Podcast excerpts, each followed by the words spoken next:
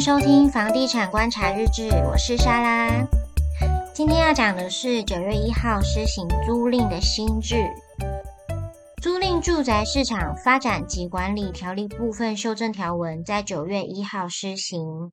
台北地政局长陈信良表示，新制规定，住宅租赁定型化契约，契约上不可以记载承租人不得申请租金补贴、迁入户籍。或者明定将相关税负转嫁给房客，违规者除了依消保法规定属无效约定外，房客还可以提起消费争议申诉。那房东尚未依法改正的话，将处以三万元至三十万元罚锾。不知道大家看完这篇的感觉是什么？因为我是有在租房子的人，那也有帮很多房东出租他们的房子。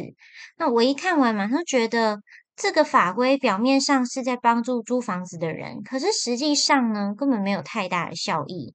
因为他告诉租房子的人说，以后屋主不能在你们的合约上明定，不得申请租屋补贴跟迁入户籍，或是相关税负会转嫁给你哦。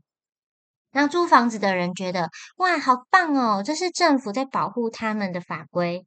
可是实际的状况呢？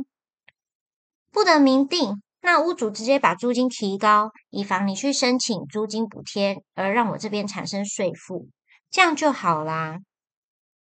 付钱的人还是民众，拿到钱的人是政府。那屋主只是把租金再往上调整，这样而已啊。所以真的有保护到租客吗？我认为根本就是反效果。我一直在想，会说很棒的人，会不会都是实际上根本没有租屋需求的人呢？或者是租客真的觉得好，那就不能明定喽？心情上太棒了，屋主把租金提高，哦，没关系啊，反正你就是不能这样规范我。有这样的人吗？也是有吼，应该有可能吧？那你们呢？你们会有这样的心情吗？我的观点还是偏向大家，实际上人民的利益是比较重要的啦。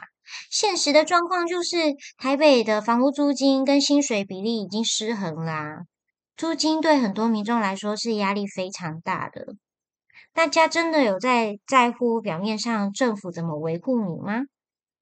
政府应该要拿出真正能够让市民的租金负担可以减少的政策才是对的吧？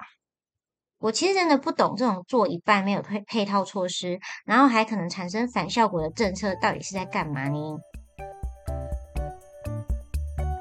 今天就先这样啦，觉得不高兴。